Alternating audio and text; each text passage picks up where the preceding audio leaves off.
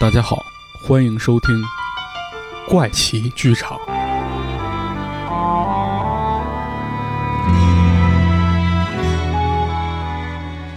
在日常生活中，不知道你有没有过这样的观察：在一些做家常菜的苍蝇馆子，算账的柜台上，有时会摆着一大罐药酒，仿佛彰显着餐馆的烟火气。而药酒当中，往往会泡着人参、枸杞等药材。实际上，能够泡药酒的东西有很多，譬如海燕、海马、海龙，更吓人一点的蛇类、蛤蚧也可以入药，只是在一般的饭馆里，我们很难看到。毕竟，对于普通人来说，看到药酒中的动物死尸可能会影响食欲。那不妨我们来给大家讲个故事。总之，这件事发生后，我和池子这辈子都不敢再喝药酒了。故事要从半年前说起。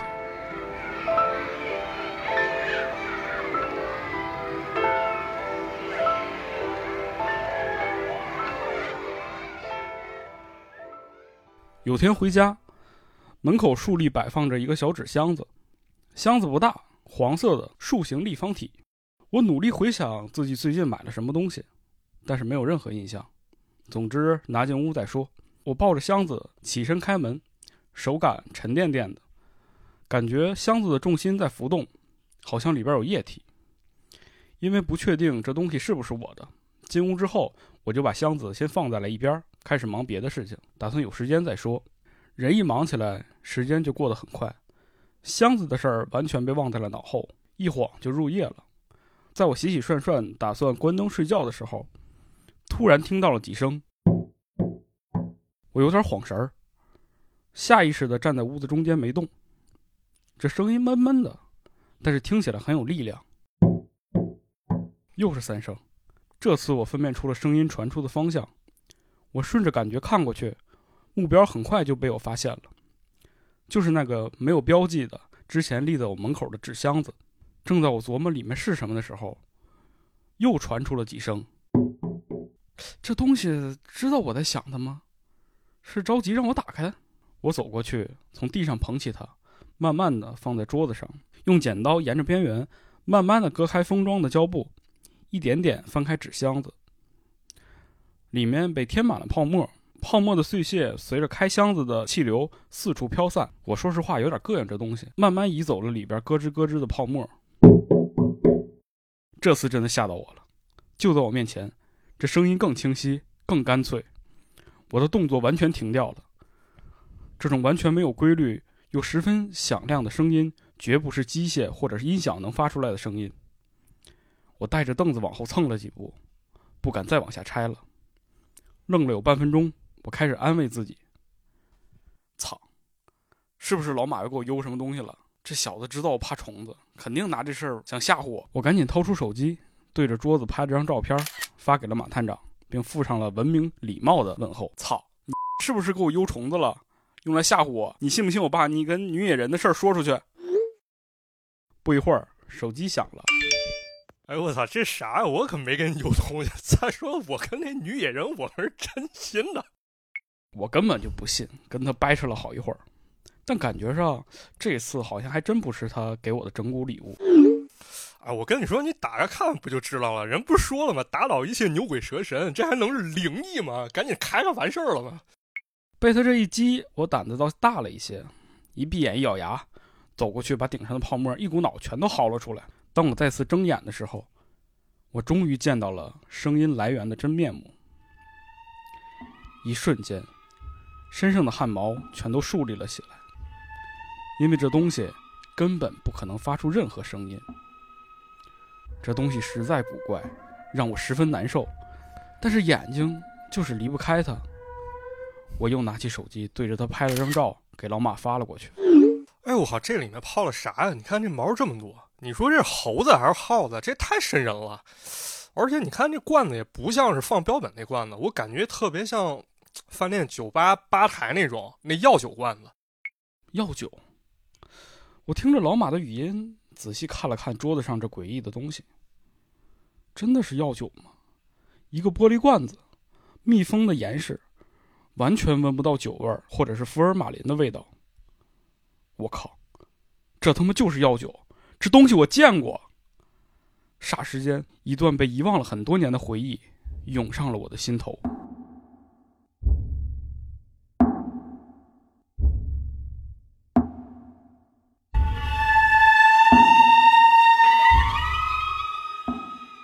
那还是我初中的时候，有个不错的好哥们儿，也就是我同桌，他叫张玉，我总叫他日历。他比我足足大了三岁，今年已经十六了。为什么他这么大岁数还跟我当同桌？这就完全得归咎于张玉的天才一样的家庭。张玉的家里只有他老爸，至于母亲，张玉说自己也从来没见过。而张玉他爸，在我看来也是一个神一样的人。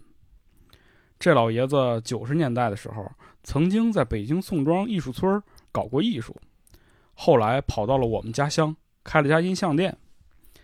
一开始，张玉的父亲压根儿就没想让张玉上学，想凭一己之力把张玉培养成才。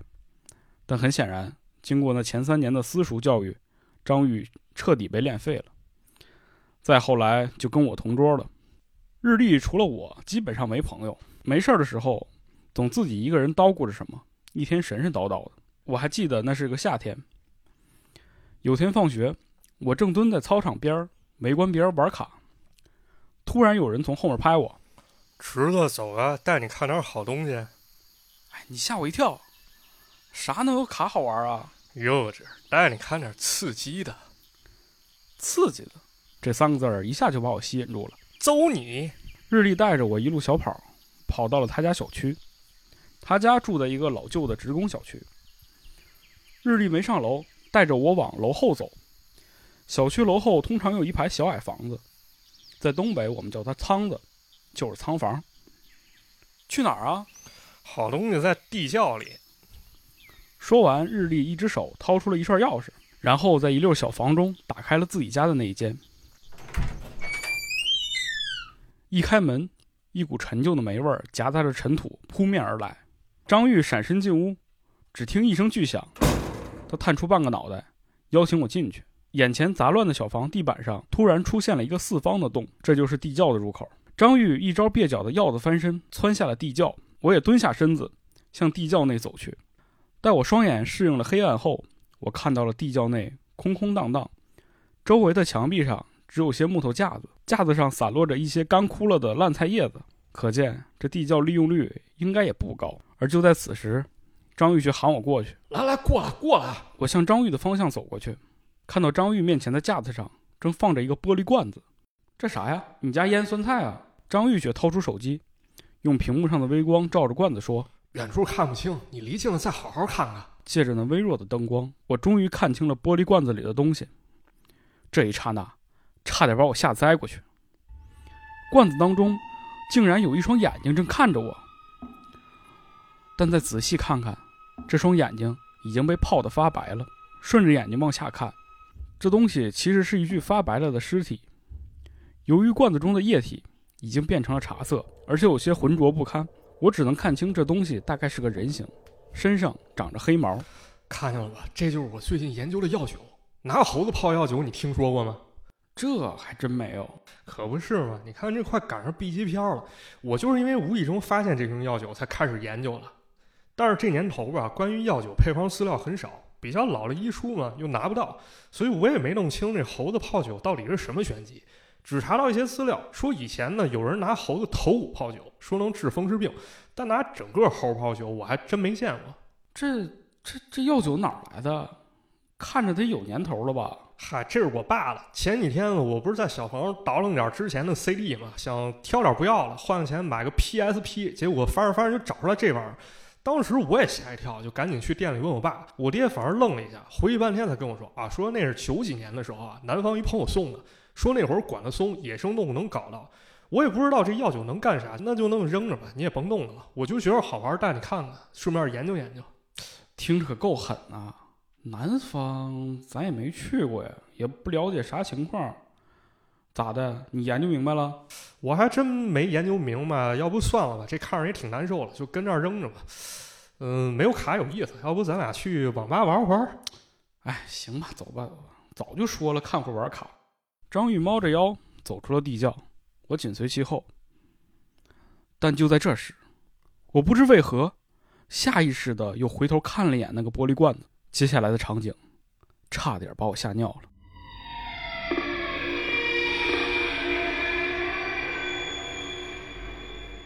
罐子中的死猴子，好像突然高举双手，猛地拍了一下罐子。我脑子突然白了一两秒钟，然后迅速的爬上了地窖。我不知道刚刚发生的一切到底是幻觉还是真实，但我却没敢跟张宇说，毕竟青春期的孩子总有种莫名的自尊，怕被人笑话。就是这个画面，在我的记忆当中被尘封了很多年。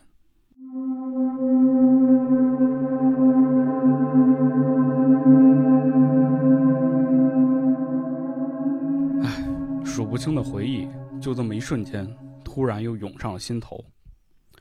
我自己都有点不敢相信，这一晃，竟然过去十多年了。但是这药酒却莫名其妙的再次找到了我。转天儿，老马来我家参观这个药酒。我把以前见过这药酒的事儿告诉了老马。老马觉得你得找到你这同学，我觉得这东西没准是他邮寄给你的。我觉得老马说的对，这是我唯一拥有的线索了。哎，说起来有点惭愧，我跟这位初中时代的好朋友完全失联了，没啥矛盾，主要是日历中考完了就突然消失了。那时候只有 QQ，但是这两年我完全不用了。我又再一次重新下载了 QQ。打开之后，在一堆非主流的网名当中分辨哪个到底是日历。救赎好像是这个吧。我点进聊天窗口，可惜时间太久了，根本没有本地记录。先别聊，我觉得你先看看他空间，看他最近发啥了。我又点开了空间，查看他的动态。哎，没跑了，绝对是他。哎，我看看。华兴家园高端地毯一百二十平，仅需八十七万，预速预购从速，请联系金牌销售张玉，电话幺三八八八。哎，卖房子去了。我记得他以前跟我说他的理想是拍电影啊，还跟我说过一个他写过的什么剧本，叫就叫救赎。对对救赎救赎，这生活他就是救赎。那我理想还是去神农架呢，你这不现在还是干这新媒体吗？操！我鼓起勇气在聊天框中输入了几个字儿：“嘿，兄弟，我们好久不见，你在哪里？”你要唱歌啊？不，你用你管。大概三分钟后，电脑突然响了起来，救赎他回话了：“我在江湖。”真是你，日历，好多年没联系了。是啊，十多年了。哎，中考之后你咋就消失了呢？那年，那年。信息流里“那年”那两个字停了很长时间，一直没有下文。那些年，那年我们一起滚边去！日历半天没发消息，我也不知道该如何开口。电脑又响了。中考结束那年，我爸就丢了。你记得我当时带你去那地窖吗？在我爸失踪之后呢，地窖里那药酒也不见了。我总感觉这两件事之间有什么联系。我带你去见过那药酒，不知道你还记得吗？哎，那可太记得了。就是那年，有天晚上我回到家里没看见我爸，喊了半天才发现我爸在墙根蜷缩着，那表情特别狰狞。到了最后，我爸才跟我讲，最近只要我不在家的时候，房间里就会出现一个长有绿毛的一小人儿。这小人呢，在房里走来走去。起先是当我爸不存在，但后面就恐怖了。那小人开始跟我爸说话，说要玩捉迷藏。我爸说，如果他被找到了，那小人就拿针插了他，不得好死。我觉得我爸精神上肯定受点啥刺激。但第二天早晨呢，我爸彻底没了。有些事儿可能我觉得我爸压根儿就没跟我说过。反正当时我用了很长时间把咱们市里所有地方都找过，没有任何结果。你说那个长毛的小人儿会不会跟药酒里那猴子有啥关系了？哎，日历，我我给你发个照片。你可别被吓着啊！行，你发吧。我把桌子上药酒的照片给日历发了过去。我操，这就是我爸那个？怎么在你这儿？池子是不是？你最近是不是见着我爸了？日历，日历，你先别激动。我昨儿也是莫名其妙收到的，别人放在我家门口的。池子，你你跟我说实话，你是不是最近见着我爸了？是不是我爸放了？他是不是在你那儿？日历的情绪有点激动，打字速度飞快，我根本已经看不懂他想说什么了。我让他先歇一会儿，缓一下。一会儿，他给我发来了一个红包，还有这样一段话：兄弟，吃了，你听我这么说，我知道咱们很多年没联系了，但是这事儿啊，算我求你了，行不行？你既然在北京了，你又拿到这罐子了，我觉得你肯定见过我爸，你你就当我求你，行不行？你帮我找找他，这五百块钱你收了，你千万别嫌少。呃，我指不定我不差事儿，你知道吧？这事儿求你了。我急忙跟日历说：“啥钱不钱的？哎呀，你放心，我肯定帮你，我我一定帮你。”我一顿安慰日历，一边把事情答应下来，但是这心里根本没底。老马，你看了半天，你有啥想法没？啊，是，咱咱这么聊，我觉得这老爷子说不定真在北京。为啥呢？因为你之前不是跟我讲过吗？日历他爸在宋庄待过。那如果你想想，他来北京，他会在哪儿落脚呢？是不是就得去趟宋庄？我跟你说，其实我们大学呢，之前有一老师啊，李老师，他是教画廊管理的。上世纪九零年代的时候呢，这个老师就在宋庄工作过。我觉得是不是可以跟我老师问一问，说不定能找到点线索了。那要不你问问老师？为了帮张玉这个忙，找到张玉的父亲，我和老马又去了趟他的母校，在学校里看到了热情洋溢的学弟学妹们。老马显得有点自惭形愧，总是撩拨他那日渐稀疏的头发。哎呦我操！幸好啊，老马的恩师并不嫌弃我俩，还在课间热情地接待了我们。老师听我们讲了事情的经过，他表示自己并不认识张玉的父亲，但是可以托人问问，兴许能问出点什么。我们的调查也就只能到此为止了。而在一个礼拜之后，老马却收到了一卷古早的录像带，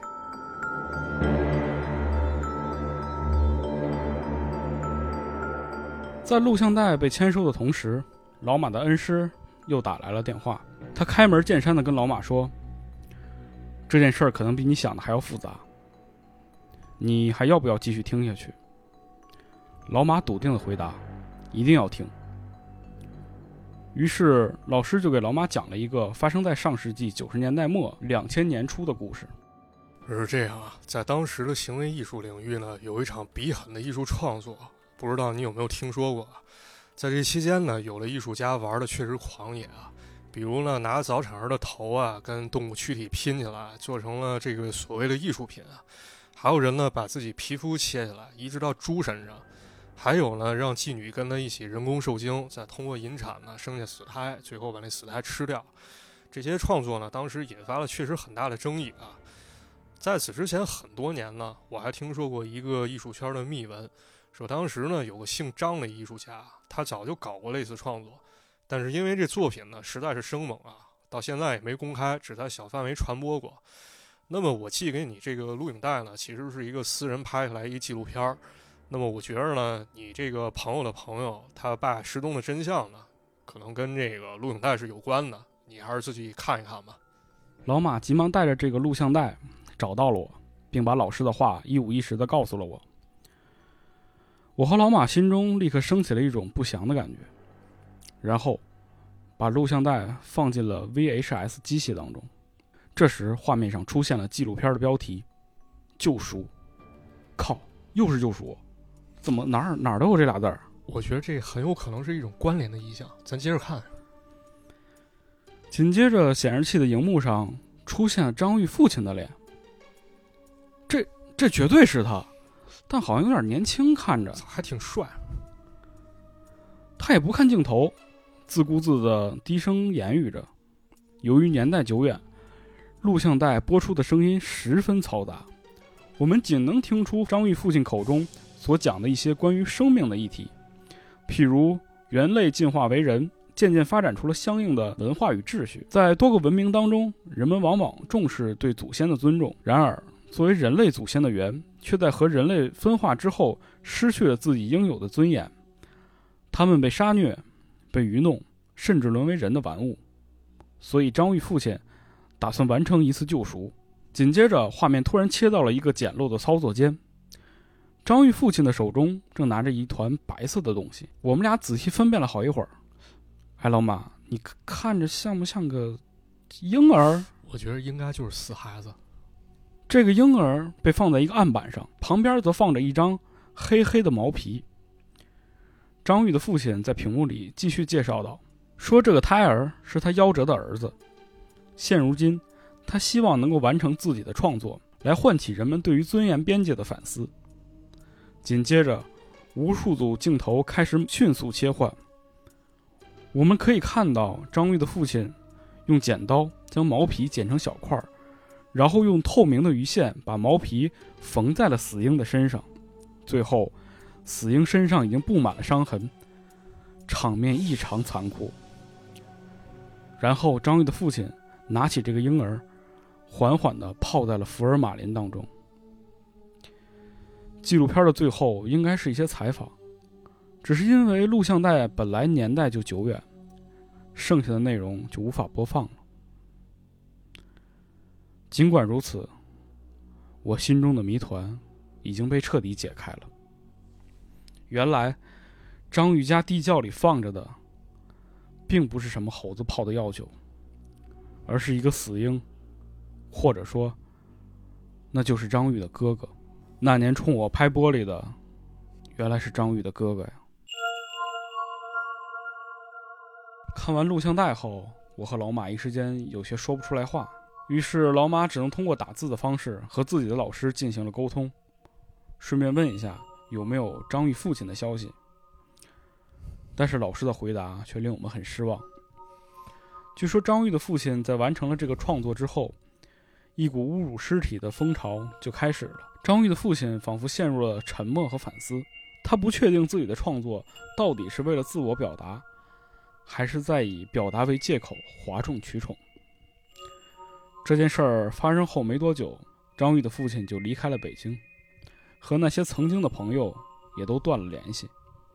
由于这件事儿过于震惊，我和老马都没敢告诉张玉，因为我心里清楚，张玉曾经一度沉迷艺术。也非常崇拜自己的父亲。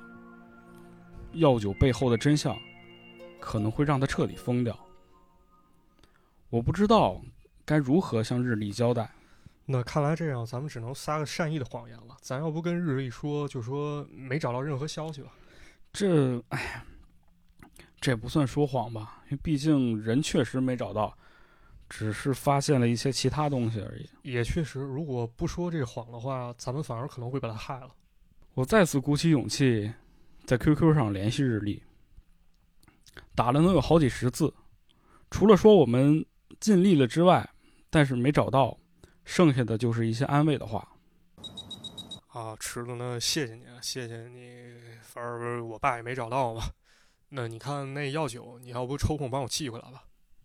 哎，行，实在是对不起啊，日历。这酒呢，我我我今儿我就给你发过去，好吧？啊，行，那你到时候单号给我去。行，你也别太伤心啊。啊，行，我我没事儿。放下手机，我就紧忙把药酒包了起来，又放回了那个原来的箱子里，找了个快递就发了出去。这事儿过了能有两三天吧，期间我一直没有再联系日历，只是突然有一天手机提醒到，快递配送异常，我一看就是那个药酒。我紧忙联系日历。日历，你东西收到没有？日历，我在 QQ 上使劲的联系他，但是日历从那以后再也没有回过我消息，和那个装着猴子的药酒一同消失了。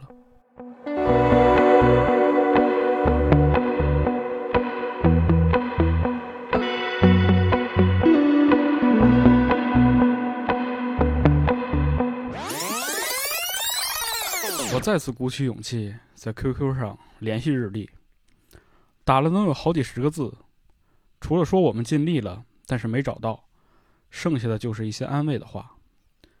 可是发送了老半天，也不见日历回消息。我觉得人可能上班没机会看消息吧，要不再等等。这这药酒咋整啊？要不就先放你这儿收藏着吧。在此之后，这瓶药酒就在我家搁了一个月。为什么说一个月呢？因为某天老马想起了一个医学院的同学，想让他帮忙看看这药酒里装的到底是不是个死婴。如果是的话，该怎么妥善处理？毕竟家里放个人的尸体，总觉得有点瘆得慌。但是没想到，几天后，这位医学院的同学打来电话说，这罐子里装的根本不是婴儿，就是非常常见的猕猴。罐子打开之后，尸体就开始散发异味儿，于是他也没打招呼，就把这尸体处理掉了。这东西就算彻底消失了，而真相到底是什么呢？恐怕就不得而知了。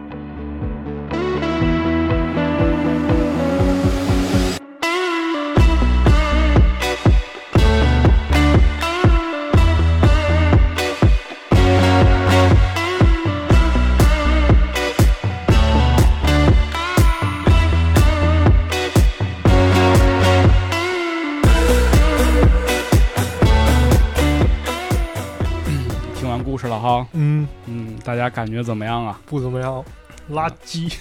垃圾。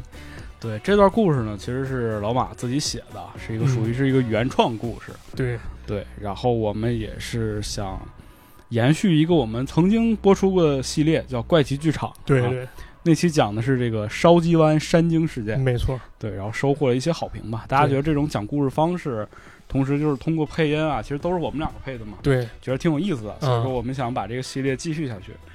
但是又没找到一些特别好的故事，所以说那就干脆要不动手自己写点儿。对，动手写吧。就其实嗯这故事写作时间也有有一些时间了啊，大概半年前吧，对半年前，是吧？那时候正好看了点儿日本怪奇小说，就觉得这挺有意思的。然后正好嗯咱生活当中呢，可能也有一些比较有意思的东西吧，于是尝试写了写。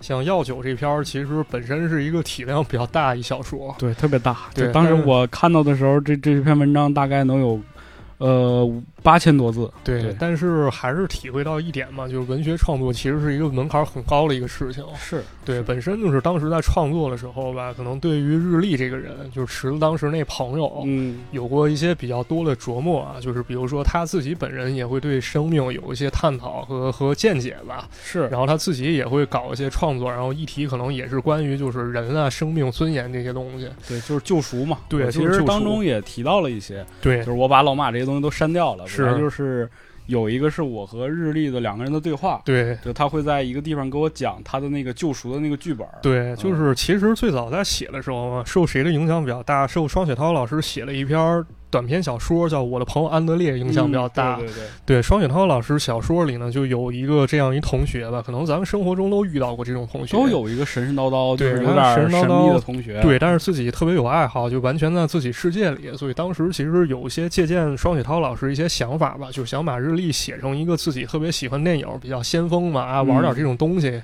对。呃，比较比较文艺吧，或者说比较先锋的一青年。但是后来还是那句话，发现文学创作真的是一门槛很高的一个东西啊。是就是有的时候命题加入太多，反而会使整个文章啊，或者说这个节目做起来特别臃肿啊，一些表达也非常不到位，可能会自说自话。对所以说就是在我们后期录的时候，我就呃改了一些，把这些东西都删掉了，对。就是听起来更明快一些。对，嗯然后同时呢，对我们我们也做了好多啊，当时就是天天研究这些嘛，对，对，也还做了几期别的节目，好多其实也是来源于我们小时候啊，或者说日常当中看到一些比较好玩的东西。